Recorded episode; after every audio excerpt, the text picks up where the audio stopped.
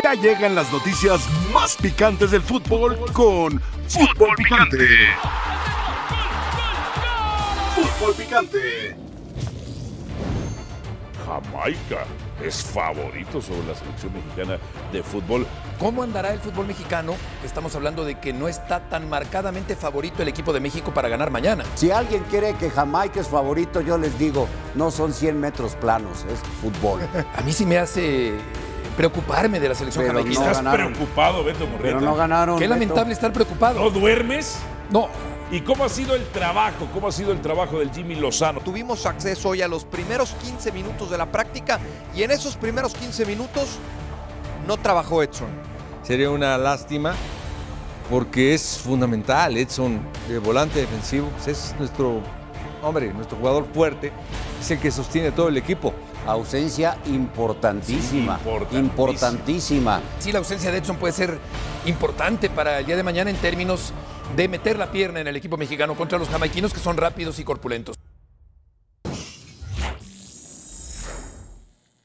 Mario Carrillo, apodado por algunos como el Capelo, para mí es mi profe querido, como siempre. Sí, no me gusta la foto esa, está muy vieja ya, pero no importa. ¿La foto está vieja? Está muy vieja la foto. Bueno, profe, pero pues es el paso de la vida natural. Sí, sí, no- no pasa nada. En fin. O sea, quiere decir que usted se ve más joven que esa foto. Exactamente. Ya, ya, ya. Está bien, está bien, está bien. Bueno, eh, el Jimmy regularmente usa un 4-1-4-1, profesor Mario Carrillo. En su opinión, en su opinión, y vamos a regresar todo esto para acá para que usted lo mueva a su gusto y antojo, porque si no, pues no sirve de nada el ejercicio.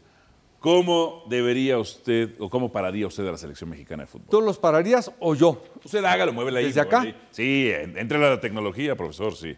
Bueno, es Le que... pone el dedo y lo jala. me- ah, lo- ojalá por acá. Sí, exacto. ¿Qué haría usted? Aquí tenemos banca, por cierto. De ¿eh? entrada me gustaría empezar yo desde allá Ok. y usted acá, para yo moverlo de allá.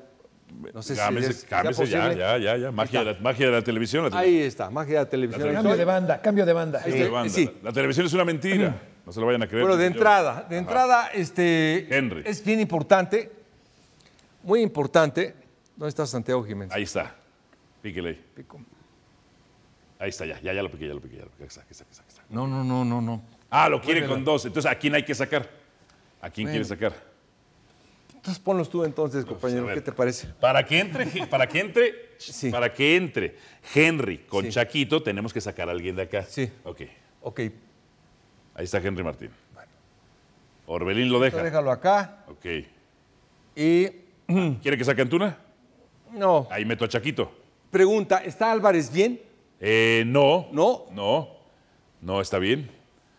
Suponiendo que no va a jugar, ¿no? Romo, dijo Mauricio Imay que ir- iría Romo. Podría ser Romo.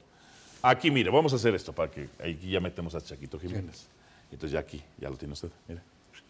Gracias. Ahí está. Ok. Sí. Yo jugaría con los dos y con. Pineda. Ok. Esto es fundamental. Bien.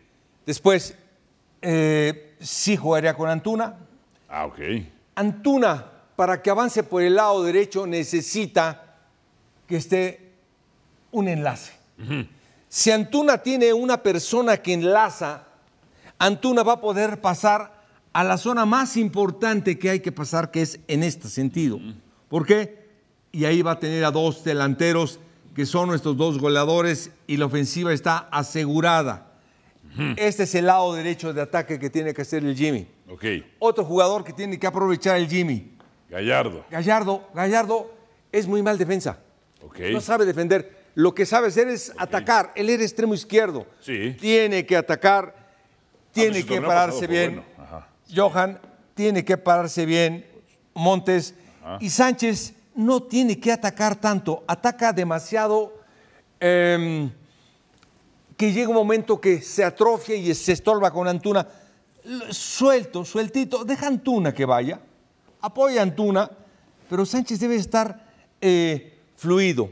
Ahora, estos dos jugadores son importantes, muy importantes. ¿Por qué? Porque todas las llegadas de Antuna por el lado derecho, por ahí vamos a atacar. Tenemos ya dos jugadores que van a rematar, que es lo que México no tiene, porque Martín es el que sale a recibir la pelota o Santiago sale a recibir la pelota y nadie, nadie entra a rematar. Entonces, estos tres son fundamentales. Y estos dos que te acabo de mencionar, Chávez, si lo mejor que tiene es su media distancia, ponlo ahí. Y Romo, si lo mejor que tiene es su media distancia, ponlo ahí. Entonces, mira nada más con cuántos vamos a atacar. Ajá.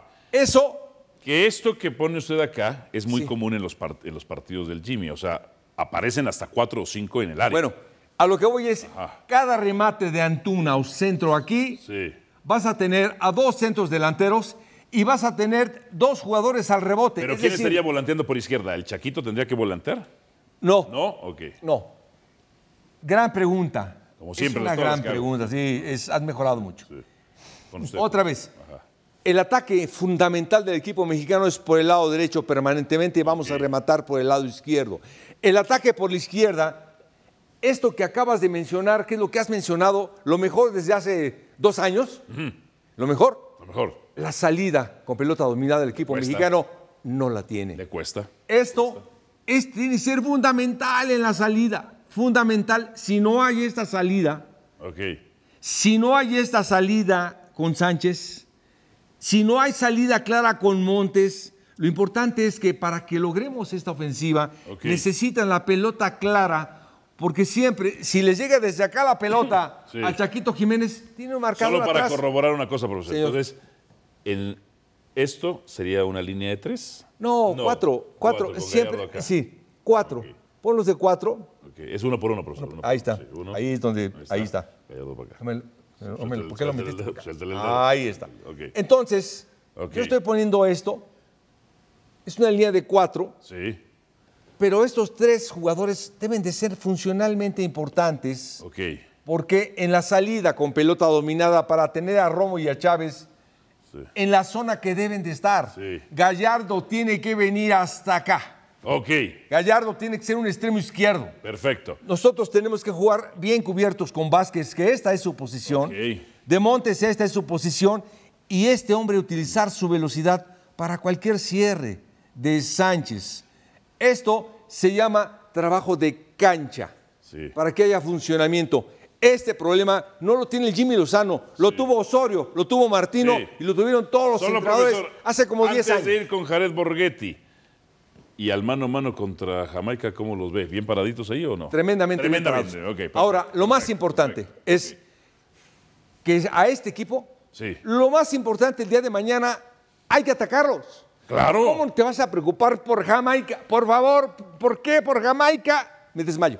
Me Pero- desmayo. pero, Mario, la te puedes- Hágale la silla al profesor. Sí, no, no, no te puedes preocupar. Oye, estamos preocupados por Jamaica. ¿Sabes qué? Perdóname, me pare, me siento. Si estamos preocupados por Jamaica. Bien, Jared Borghetti y Dionisio Estrada se unen a esta edición de Por cierto, eh, quiero aclarar Sí. eh, que gran cobertura de mis compañeros. Sí, Eh, sobre todo de Dionisio, sensacional. Eh, muy bien. Y bueno, de Borghetti siempre. Eh, compañeros, ¿entendieron y están de acuerdo con lo que propone el profesor Mario Carrillo utilizando a Chaquito y a Henry Martín y Gallardo latereando y volanteando, perdón el neologismo? En el saludo, Alvarito, gracias al profe Carrillo por sus comentarios y en el saludo para todos en la mesa. Eh, justamente aquí andábamos tras bambalinas cuando estaba explicando Mario y me decía Jared Borgetti cómo lo veía Jared. Hola, ¿cómo estás, Johnny? Un saludo. Eh, es eh, Capelo, no es Sí, profe sí, sí. Carrillo, es Capelo. Eh, gracias por los comentarios. Bien, estamos bien aquí, el calor está fuerte, es una realidad.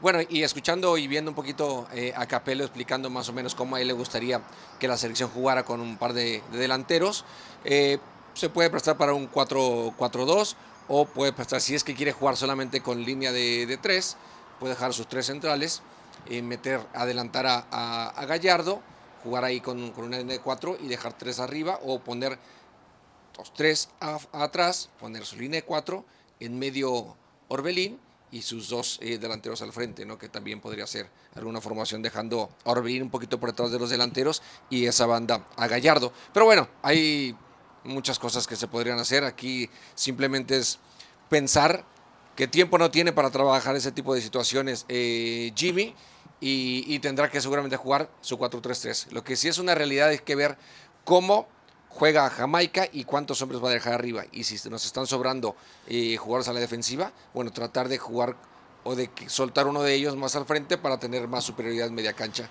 y nada más. Yo dos eh, inquietudes, ¿no? Con lo que plantea Mario, estamos hablando de que entonces a él no le interesa que Jorge Sánchez sea el que se incorpore por esa banda de la derecha y para eso le deja el trabajo a Antuna y Orbelín Pineda que se junten. Y en el caso de darle salida al cuadro mexicano, por lo menos a mí me da la impresión que los tres que terminarían quedando en el fondo, que serían Vázquez, eh, Montes y el propio Sánchez, Quizá para darle salida no veo a ninguno. Quizá para pasar las líneas, ahí es mucho más dúctil el tema de Montes. Y desde ahí entonces sería Romo el que se tendría que tirar para atrás para darle salida, pero ya no cumpliría lo que pide Mario, de que No, esté pero es en que tres no cuartos puedes- de cancha. Es que no, ¿no? puedes soltar ni a, ni a Luis Sánchez, eh, ni a, a, Luis perdón, Chávez, Luis sí. Chávez, ni a Romo, porque si no, no tendrías un contención ahí.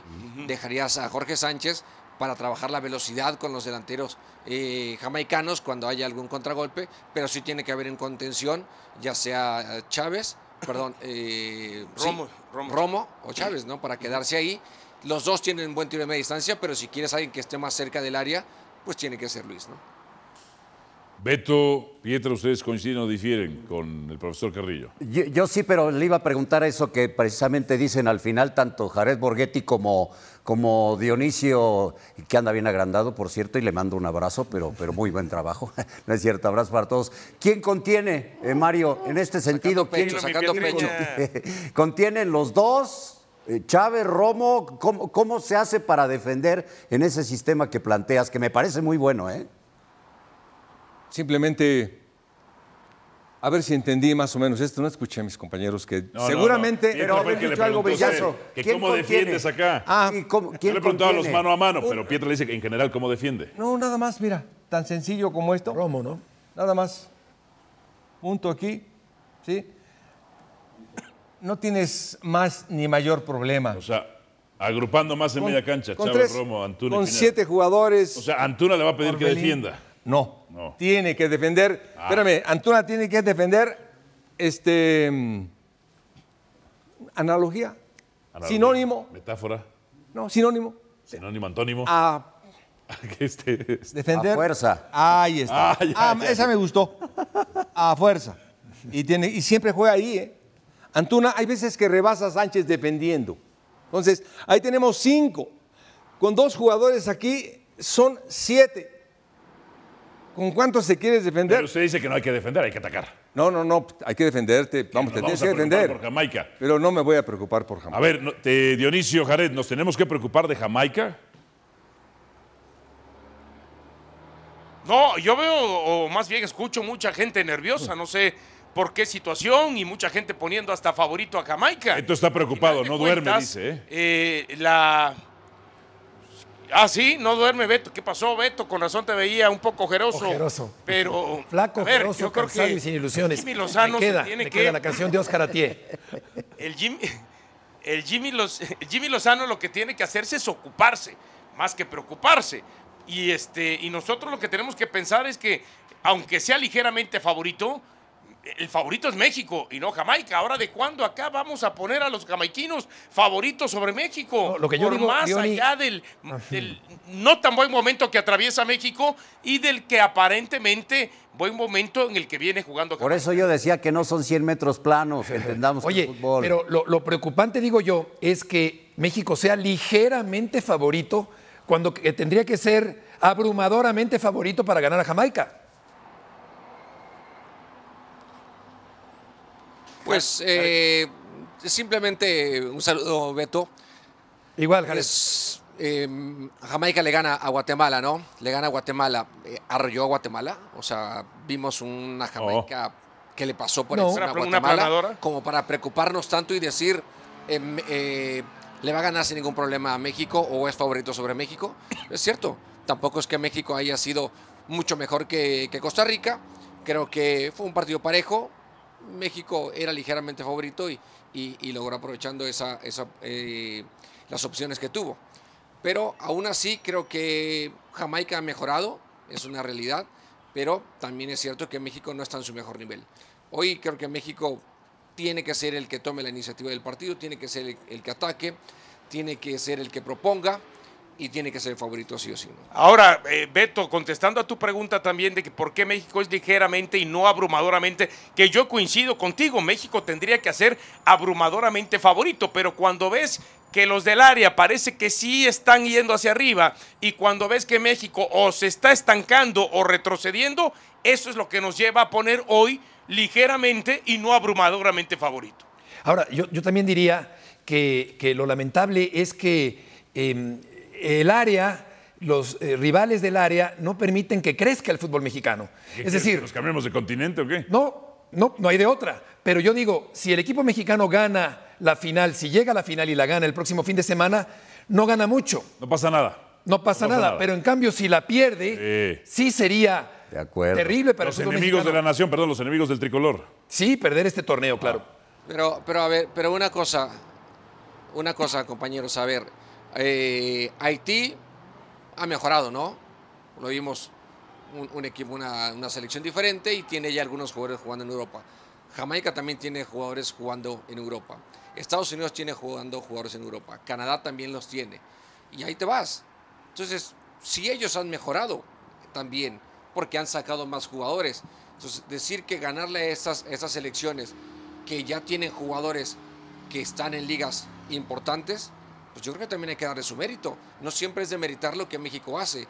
Es cierto, coincido con muchos que México no está en su mejor momento, pero tampoco es para decir que, que ya ganarle a alguien es normal, no resulta absolutamente nada. Yo creo que el, el fútbol en la CONCACAF está mejorando. Desafortunadamente ha mejorado eh, en, en el Caribe, pero no en Centroamérica. Pero ya vimos una Guatemala mejor con, con el, flaco, con el flaco Tena. Y seguramente Panamá. vendrán buenas generaciones en este cambio generacional que tiene Costa Rica y que tiene, que tiene Honduras. Panamá también es otra selección que mejoró. Entonces, yo digo que sí, el nivel de la zona se ha elevado un poco. Desafortunadamente México, por muchas circunstancias, Estancado. muchas situaciones de la liga, de nuestra liga. El eh, tema pasa por ahí, mexicano no- Jared, sobre no todo. avanza, ¿no? Exacto, así es. Ok, antes de irnos nada más, ¿ustedes pondrían a Henry y a Chaquito juntos o no? A mí me encanta la idea y lo plantea muy bien Mario con su sabiduría táctica, pero creo que va a poner a Martín. Ay, Dionisio, Jiménez. Jared, Yo eh, de inicio comenzaría con uno y sería con Jiménez. Creo que se merece la oportunidad de ya comenzar ya. Eh, le dio la confianza a Henry Martín tres partidos de titular, solamente eh, una a Chaquito. Y yo creo que si quiere competencia, pues tiene que dar las mismas opciones. ¿no? Yo como Dionisio Estrada pongo a Jiménez también. Pietriña, Sí, a Santi. bien, pausa. Gracias compañeros, abrazo hasta Las Vegas. Al volver, ¿es Chivas el equipo mejor trabajado de la Liga MX? Por favor. Por Dios.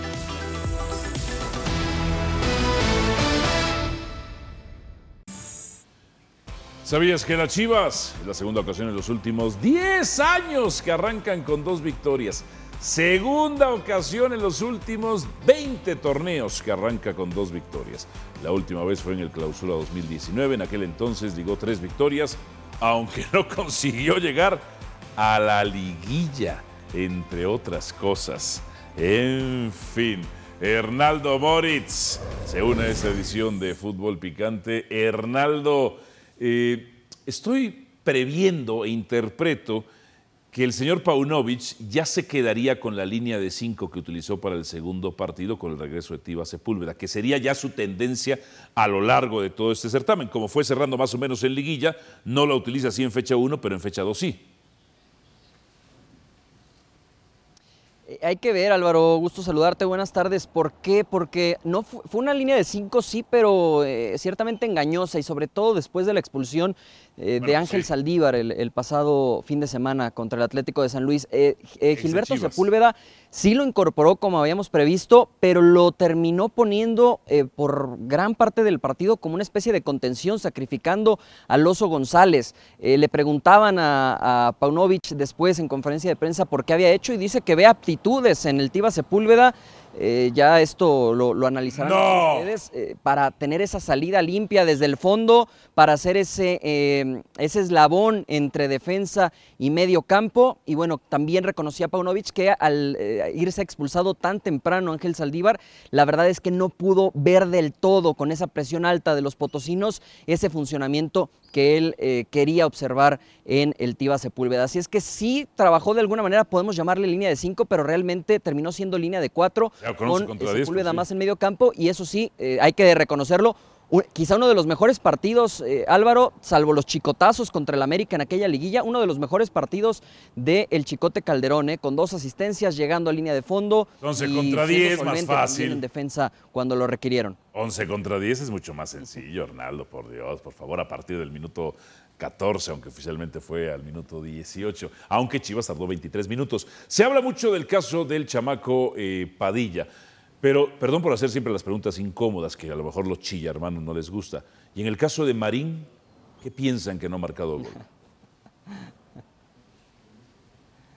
No, le, ha dado la confianza Belco, eh, hablaba también un poco al respecto de lo que ha aportado, si bien es cierto no con goles, pero participó en la jugada del gol en León, también fue participativo en este duelo contra el Atlético de San Luis. Y a ver, eh, también eh, ser muy claros, eh, Álvaro, no, ya el Padilla no es goleador, sí se ha destapado con este par de anotaciones, por ahí he escuchado que si Chicharito, que si Cubo Torres, ya él no juega ni de centro delantero, ni realmente de un atacante como tal, es, es un volante extremo que puede jugar como interior, que se puede pegar a las bandas, eh, que distribuye bien el balón y que apenas tiene 17 años de edad. El, el proceso de Yael debería de estar ahora mismo o en el Tapatío o en este nuevo equipo sub-23. Ni siquiera pasó por la sub-20, Álvaro. Prácticamente solo tuvo un partido contra el América. El resto lo jugó en sub-18, Ah, sub-17, sub-15, pero no es un goleador. Nunca ha hecho más de 4 o 5 goles en un torneo para que también la gente no le empiece a poner, me parece, de más ese cargo de hacer goles. Él no va a hacer goles con el Guadalajara de manera tan frecuente como ha sucedido en este arranque de torneo. Digo, tampoco Alexis Vega los hace, pero si este muchacho sigue así, marcando un gol por partido, una asistencia, se la va cambalacheando, ¿Alexis Vega cabría en el 11 de las Chivas o no? Pasión, determinación y constancia es lo que te hace campeón y mantiene tu actitud de ride or die baby. eBay Motors tiene lo que necesitas para darle mantenimiento a tu vehículo y para llegar hasta el rendimiento máximo. Desde sobrealimentadores, sistemas de sonido, tubos de escape, luces LED y más. Si buscas velocidad, potencia o estilo, lo encontrarás todo en eBay Motors. Con más de 122 millones de piezas, siempre encontrarás justo lo que buscas. Y con Guaranteed Fit de eBay, tienes la garantía de que tu pieza quede perfectamente a la primera o se te devuelve tu dinero. Porque con eBay Motors, quemas llantas y no tu dinero. Con las piezas que buscas, a los precios que quieres, tu auto se convertirá en el MVP que te dará el triunfo. eBay Motors. ebaymotors.com. Solo para artículos elegibles se aplican restricciones. Ese es un gran tema, Álvaro. Un, un- Muchacho, un funciona Vega, no tiene nada que hacer, ¿eh? Alexis Vega eh, eh, va, de, va de mal en peor. eh, justo a ver, nada más que va pasando por acá. Ya ves la televisión, Álvaro, Dios. pero bueno, eh, espero, el, espero, el, espero el sonido nos lo permita. Para acá Alexis para Vega se ha perdido alguien. 36 partidos. Dice, "Inc. Alexis Gas". Vega se ha perdido, Álvaro, Corporation 36 Gas, ¿no? partidos por temas de lesión desde que llegó al Guadalajara. 36 partidos. ¿Qué quiere decir esto? Más de un año futbolístico se ha perdido el futbolista del Guadalajara, que terminó en la banca después de arrancar esa final contra Tigres por un tema de rodilla, no pudo continuar y desde la banca vio cómo el equipo perdió esa final. Ahora se ha perdido este par de partidos y lo que siempre destaco, Álvaro, es curioso y lo he dicho cada que se pierde partidos, Alexis, el porcentaje de victoria del Guadalajara Mejor. se incrementa cuando no está Alexis Vega. En esos 36 partidos, desde que llegó Vega en 2019, Chivas tiene una efectividad del 56%. S- eh, con Alexis Vega en por ahí de 110 partidos, en el resto de su trayectoria con el Guadalajara, tienen una efectividad del 45%, es decir, 10 puntos porcentuales menos, y además nunca ha marcado un gol en liguillas, Álvaro, con las Chivas Rayadas del. Guadalajara en más de una decena de partidos. Entonces, me parece que los números que a ti te encantan dicen que hoy, Y lo cualitativo generalmente Chivas también. no extraña a Alexis Vega, pero viene ese problema para Belco. Vega regresa, Eh, Eric Gutiérrez, te comento, va a debutar el domingo en partido amistoso contra el Athletic Bien. de Bilbao en el Estadio Akron. No va a estar a tiempo para este partido del jueves contra Necaxa, pero es un problema positivo para Belco. Vega se pretende que regrese para la League's Cup, Eric Gutiérrez estará para la League's Cup y también regresará Roberto Alvarado. Así es que en esa zona donde juega Yael Padilla se nublarán también las posiciones y veremos cómo lo maneja Belco. Perfecto, Arnaldo, muchísimas gracias. Jorge Pietrasanta, si este muchacho Padilla sigue así, ¿tú qué harías cuando regrese Alexis Vega? Hoy yo lo sigo utilizando, pero no de arranque. No, ah, lo no, mandas ya, Padilla, no, de la arranque. banca. Tiene Si sigue 17 así. Uh, años. Bueno, cumple 18 en diciembre, vamos a, esperar. Empezó de ¿eh? maravilla, nada más para los que dicen que no hay talento en México. Sí hay talento en México. ¿Quiénes no dicen? por nada, ¿Quiénes Pau, dicen? No, pues, no, muchos dicen. ¿Quiénes? Bueno, es el tema de la actualidad, de que no hay talento, que si los naturalizados, que si eh, jijiji, jajaja. Sí hay talento. Fecha 1, debutó a 3. El técnico, fecha 2, volvió a utilizar a esos dos de 3. A uno lo tuvo como titular. Sí está para utilizarlo, pero obviamente, digo, cuando estén listos y regrese Alvarado y Alexis Vega, y, pues es obvio que no va a ser titular, pero lo va a seguir utilizando. Es obvio, no sé, porque si mete gol contra. Necaxa. Mira, la calidad existe de él Ajá. tanto que lo llevó Sí. prácticamente de la, de la sub-17 Jorge, al, si al mete primer gol equipo. contra Necaxa Ajá. o da asistencia contra Necaxa, no hay manera de que lo sientes hasta, hasta para el cuarto partido o en la Liga No hay manera No hay de manera. que lo regreses. Ajá. La- el- va a estar en el primer equipo. De hecho, desde la Pero ya temporada le bajas ritmo pasada chamaco. ya lo había sacado tres ocasiones, si mal no Ah. recuerdo, a la banca.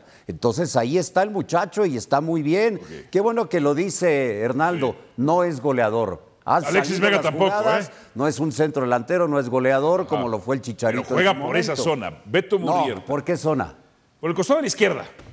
Por el costado de la izquierda. No, juega por el costado de la derecha, perdón, hay que ver los No, hay, por el costado. Hay que ver los partidos, Ah, perdón, perdón, perdón, sí, disculpa, no, me confundí, disculpa. Ah, por el costado de la ah, bueno. No, por el costado de la derecha. Estoy discutiendo con usted. No, perdón, perdón, me Ah, confundí. Por favor. Es- es me extraña porque Es me, izquierda, ¿no? sí, ¿Es de la me izquierda o extraña porque usted ve No, sí, con lupa los partidos perdón, de perdón, perdón, Chivas. perdón. No. Se pierde un solo detalle y ahora sí, ahora sí me falló, don Álvaro. En la televisión, la que queda de aquel lado es la derecha.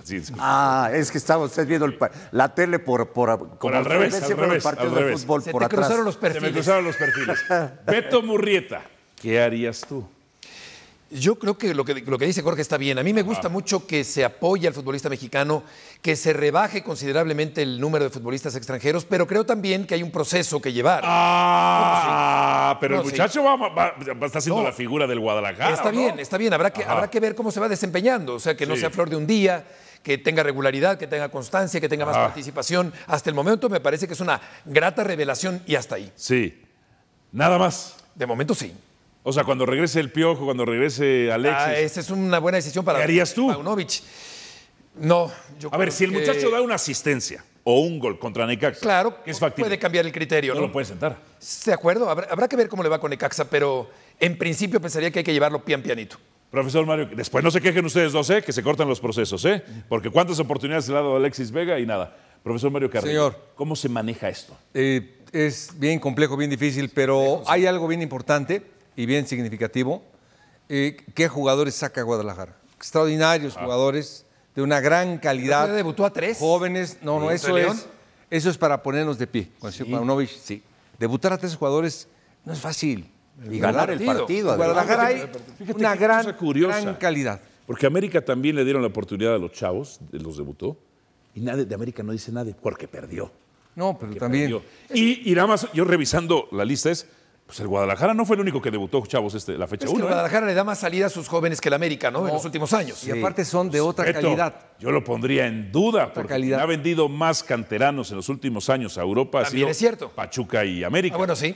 Sí, sí, sí. Sí, sí, sí, pero lo de, lo de, de los de estos No, muchachos más es más que- seguimiento de la dirección deportiva, es más seguimiento, eh, porque del otro lado el técnico acaba de llegar y lo hace, en el caso de Jardiné, más por obligación que otra cosa. Aquí se entiende que es un poquito por las ausencias, pero también por el seguimiento que les ha dado desde Hierro y el mismo Pauno a estos tres muchachos, ¿no? Y sobre todo allá el país. Y buenos jugadores. Y son muy también, buenos que- jugadores. Mire, yo escuché eso del Cubo Torres escuché eso del gauchito Por e- Ávila. ah, bueno, pues tú, tú nos estás dando la razón. Y no, y no funcionaron, ¿eh? En su momento De quisieron que el. Cubo Torres a los 17 años resolviera los problemas de Chivas. Pues es obvio que no lo iba a hacer. Tú nos estás dando la razón a, a, a Pero Beto, ¿por a Mario y a mí. ¿Te acuerdas por qué? Porque lo terminaron sentando en ese momento.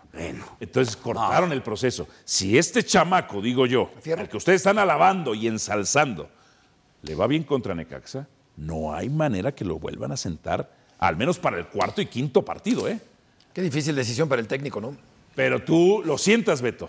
Sí. Entonces ahí ya le cortaste el Sí, pero va, y volvemos a pero lo va a regresar tu jugador más caro y ¿Quién va a regresar más caro, otro pero de la mejor? selección. Pero para hablar de proceso en primera división Ah. habrá que esperar varios partidos más. O sea, no únicamente dos partidos donde ha tenido que entrar Pero no te quejas luego que no haya No, oportunidades, me parece Heriberto. perfecto. Me parece juegue, perfecto. que juegue, ¿no? Pero Que cada de caso hay que verlo cambio, por que- separado, ¿no? Sí. Sí. A ver, Alexis Vega nunca ha metido un gol en liguilla. No, es no fue ni siquiera el mejor jugador del torneo pasado de Chivas, en gran parte evidentemente por sus constantes lesiones. nueve jornadas pero, por pero fíjate el efecto Alexis Vega. Pocho Guzmán iba muy bien, muy bien, muy, muy, muy bien. De los mejores jugadores de la liga. Regresó Alexis Vega, desapareció.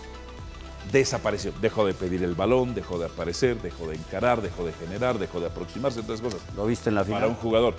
Lo vi en la final. ¿Cómo no pudo defender el gol? Al volver, ¿quién es el responsable del mal inicio? El Tuca, la directiva, a los jugadores. Pausa y venimos con más. levantar la Copa Oro en una palabra. fantástico, porque es de mi país. Y, y el ganar en dos ocasiones la Copa de Oro, mi país, México, y demostrar que somos los mejores del área es reconfortante. El grado de dificultad eh, va aumentando y lo que más recuerdo es cuando me tocó dirigirla, toda la Copa de Oro eh, 2009 y la ganamos. Sin duda, yo estaba hablando con Javier, partido contra Panamá, y por alguna razón se metió a la cancha, dio dos pasos, tiró una patada, se la dio a un jugador a la yugular. Eh, en ese momento lo expulsa el árbitro y en 10 segundos yo tenía que asumir, asumir a tal cual el mando de la selección nacional, tenía que hacerlo como segundo entrenador y tenía que eh, actuar y lo más importante, ganar el partido. Se tiene que demostrar partido a partido. Ellos nos conocen históricamente, saben cómo ganarnos y nosotros tenemos que eh, reafirmar que somos los mejores. y él sabe que al asumir eh, la dirección técnica de la selección nacional, él tiene que ganar, no es ninguna presión. Simplemente reafirmar, demostrar que él es el técnico nacional y ganarla. Por supuesto, desde que él aceptó la selección nacional, es aceptar el reto que tienes a los mejores jugadores del área y de muchas partes del mundo. El llegar a una selección nacional tú tienes que ponerte como límite y por lo menos estar entre los cinco mejores del mundo. La invitación, por supuesto, para Sports Center más tarde, el Home Run Derby. Vladimir Guerrero Jr. haciendo historia en ese enfrentamiento contra Randy Rosarena. Wimbledon, Djokovic busca las semifinales. No se lo pierdan. Horarios y canal en pantalla.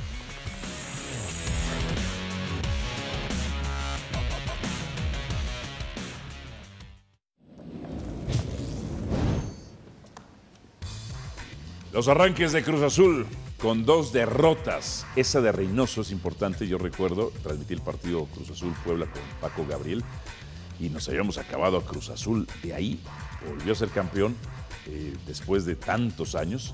Siboldi también inició con dos derrotas. Tena en, en tres ocasiones empezó con par de derrotas. A ver, Heriberto Murrieta, este paso de Cruz Azul, la culpa y responsabilidad es de cuerpo técnico, directiva, jugadores, o en qué porcentaje repartirías esto? Es, es- es compartida, me parece Álvaro, porque los jugadores en la cancha no están rindiendo, el entrenador, claro que es el responsable del equipo, que es eh, Ricardo Ferretti, pero también hay esta parte de eh, el cuento de nunca acabar, de una directiva que en los últimos 10 o 15 años nunca está a tiempo con las contrataciones. ¿Cuántas veces hemos visto que ya ha arrancado el torneo? Varias. Cruz Azul apenas va metiendo en la jornada 4 o 5 al refuerzo. Hay un problema estructural de organización, de forma de trabajar. Desde época de Billy.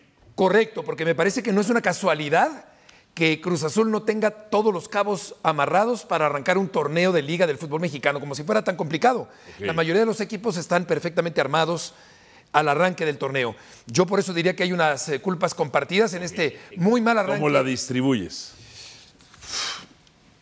Yo pondría un 65 a la, a la directiva. 65 la directiva. Porque tampoco los refuerzos, eh, no sé qué tanto vayan a resolver ¿Cuerpo la situación Cruz Azul.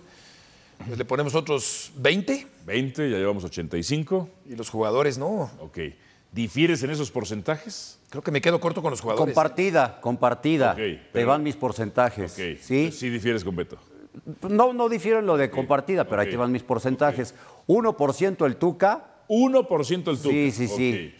4% los jugadores 4% el jugador. y el resto de la directiva. 95%. 95%, pero claro, o sea, si el problema siempre ha sido de la directiva, cuando fueron campeones se encargaron y lo hicieron con vehemencia de deshacer al equipo para, pues igual esperarse otros 23 años. Pero también porque sacaron lamentablemente cosas No. mañosas que había ahí. No, no, no, no, pero, pero espérame, tú ya sé que tú ahora apoyas a esta nueva directiva No, de yo Cruz siempre- Azul, a ver, te consienten mucho, yo siempre he pero apoyado a esta directiva de Cruz la Azul atención hay que la ponerla en lo que, o sea, quisieron pero no dejaré de criticarlos sí también. quisieron verle la cara al Grupo Orlegui con esto de, de Dori y de Aguirre, no están lesionados, caramba, no tienen nada. Y ahí el problema es que para armar al equipo no le armaron ¿Cómo se han con los tardado con jugadores Dita, que Jorge? Quería. Por ejemplo. lo de Dita y que no pueden colocar a Morales, que le tienen que pagar, el- todo esto es de la directiva. Ahora, Dueñas, ¿cómo a ha ver, tardado? Sí, Yo apoyo también. esta directiva que derrocó a Billy Álvarez, pero si hacen malas cosas lo seguiré criticando, por supuesto. Apoyo también,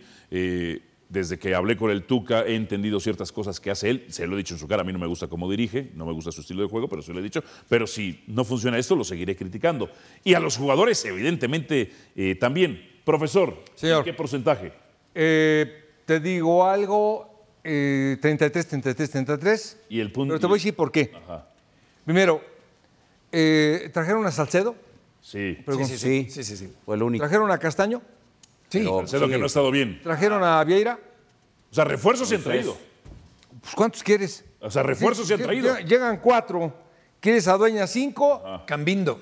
Cambindo ya está jugando, tienen cuatro ya. Ahí. Es decir, sí la directiva ha hecho mal, pero también le ha traído jugadores. Sí, también ha estado. O sea, sí ha cumplido. Ha cumplido, Ok. pero tiene Lo jugadores. que, lo que sé es que tienen visiones distintas. Pero vamos, aquí están los jugadores que te digo. Quiñones dónde está y Aguirre dónde está y Doria dónde está. Estaban Sí. para ellos, estaban Ahí están. ¿no? Si, vinieran esos jugadores, ya serían siete refuerzos. Siete refuerzos para un equipo son un montón. Ok. Los récords del Pentapichichi, su cumpleaños hoy. ¿Cuántos cumple ya el macho? 65. 65, qué bien se ve. 11 de julio de 1958. Ok, el mejor jugador de la CONCACAF, de acuerdo a la Federación de Estadística, ganó cinco pichichis, solo superado por Telmo Zarra con seis y Messi con ocho. Cinco ligas de España, cuatro supercopas, dos copas del Rey, dos Liga MX, una Copa UEFA, cuatro torneos de CONCACAF, una Interamericana. Quizás su deuda estuvo en selección en Copas del Mundo. Es el quinto goleador histórico de la liga.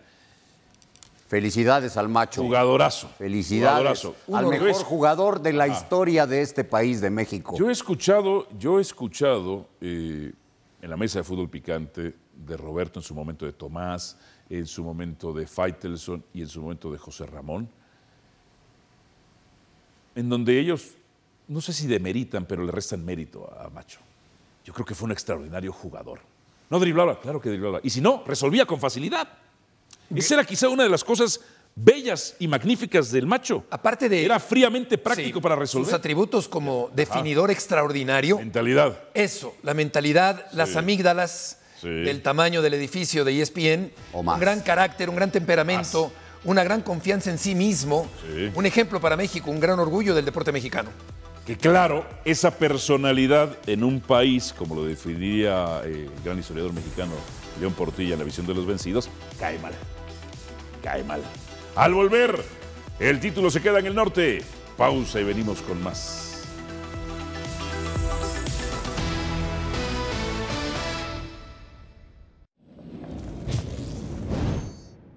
Brasil abriendo el camino. Con un plantel conformado por futbolistas de diferentes generaciones, Pia Sundhage, combinando experiencia con juventud, ha logrado hacer de la Seleção femenina un equipo increíble. Brasil es reconocido como una potencia en el fútbol femenino y ha tenido un gran historial en diferentes torneos. Han participado en todas las ediciones de la Copa Mundial Femenina desde su inicio y alcanzó su mejor registro en 2007, cuando goleó a Estados Unidos en semifinales para después ser derrotadas en la final contra Alemania. De Viña tendrá un gran peso sobre la escuadra brasileña. En sus 129 partidos con la selección, suma 57 anotaciones desde su debut en el 2011. Esta edición del Mundial presenta un reto para las brasileñas, el cual es superarse y subir un escalón más.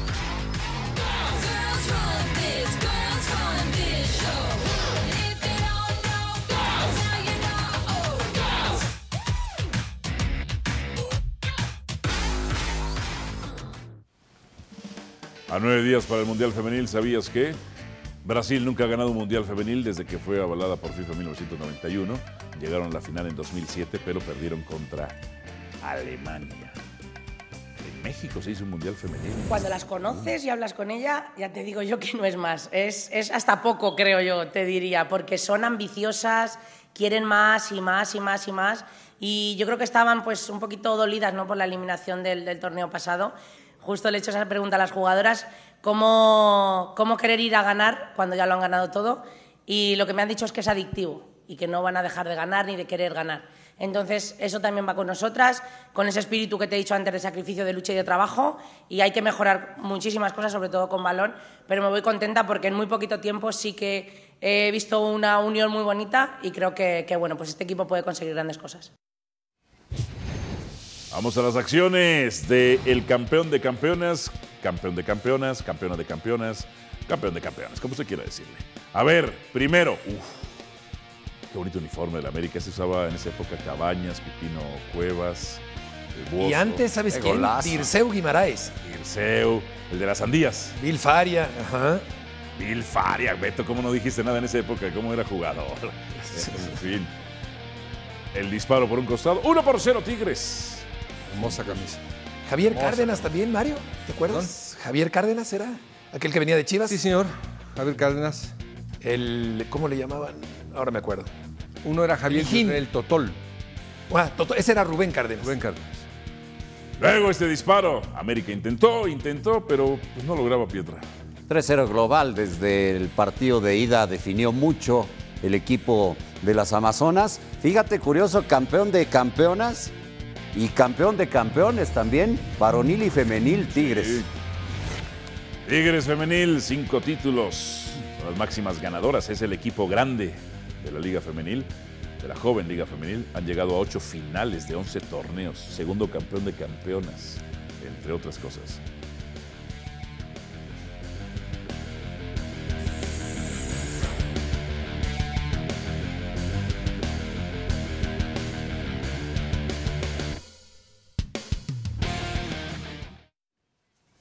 Messi ya llegó a Miami. Pero tengo una hipótesis, Beto. Si no ha entrenado y ya viene la League's Cup, lo van a meter para el partido contra Cruz Azul. Porque la gente ya compró los boletos y caros, ¿eh? Todavía hay varios días por delante. Pues, eh, pon- pon- si ya caminaba, pon la punta a este. No, hombre, pues si este es un fenómeno. Ya no. Es un superdotado. Pero físicamente no. Y no deja de, de entrenar él por separado y prepararse aunque esté de vacaciones. Yo lo veo pachoncito.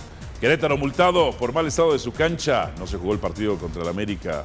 Yo lo que más cuestionaría es que está llevando a todos sus cuates en una especie de cofradía y de asilo Pero es lo normal en su cultura al fútbol de. Estados Unidos. Es lo normal en su Empezando por el técnico. Que era el nuestro, ¿no? Estas son las atajadas. A ver, esta no las va a ver en MLS, ¿eh? ¡Oh! oh, oh! Armani. ¿Qué te pareció Petriña? Es un buen portero, es un buen portero Armani y pues ahí vemos el remate, pum, al bote pronto y abajo con una gran reacción. Señor. Pumas, Mazatlán. Claro, ahora los Pumas sí se enfrentaron a un portero, a Hugo González. A mano cambiada. Lamentablemente en la fecha 1 pues ya agarraron. Pero ¿cómo le decían Buena en reacción y buen alcance de González. ¿Cómo qué? ¿Cómo le decían en Monterrey el Así no sé. manos qué? No me acuerdo. Monterrey Atlas. ¡Uh! Andrada. Ahora no regala puntos Andrada, ¿eh? Qué bien recorre. Sí, sí, sí, profesor. No, perfecto. Hermoso, pero mira, hasta dónde y cómo Celso Ortiz por poquito la toca. Milímetros, sí, sí. Sí. Cierto. Los resultados de la encuesta, ¿qué línea del Tri requiere más trabajo, ataque o defensa? ¿Qué dice la gente? Defensa, profesor. En Pues casi, casi dice que las dos. Pues sí. ¿No? 52-48. Pero, a ver, en ofensiva se le puede reclamar, yo creo, solo lo de Qatar. 25 disparos. Pues generó muchísimo. Mucha llegada, sí, en ese partido. Pero sí llegaban, pues. sí se Volumen de juego, posesión, dominio, pero no la metieron. Exactamente, Benito Moreno. Profesor, un gusto y un privilegio, compañeros. sí es un gusto, de verdad. En verdad, espero que me invites mañana. Eh, El yo jueves mañana y viernes, por favor. Los miércoles. Mañana, Ah, entonces mañana es sí Club vengo. Chivas. Mañana es Club Chivas. Mañana vengo con gusto. Mañana es Club Chivas. Pietra, Betito. Buenas tardes. Gracias a todos, pero sobre todo gracias a mí. Cliché televisivo, perdón.